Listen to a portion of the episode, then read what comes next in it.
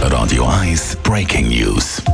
Wir haben den ganzen Morgen darüber berichtet, über den grossen Polizeieinsatz beim Bahnhof Oerlikon, wegen dem Mann, der sich auf einem Bauch verschanzt hat. Adrian Sutter aus der Redaktion. Äh, kann man sagen, aufschnaufen?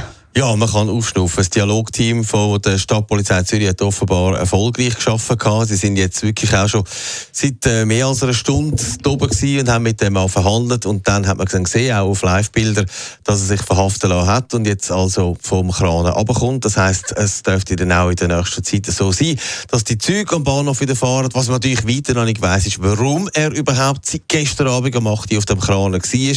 Und das ist natürlich auch eine Störung die er da angerichtet hat. Ich meine, man muss sich nur schon vorstellen, zuerst sind es einmal äh, Bus und Tram gewesen, die gefahren sind, jetzt ist sogar der ganze Zugverkehr eingestellt gewesen.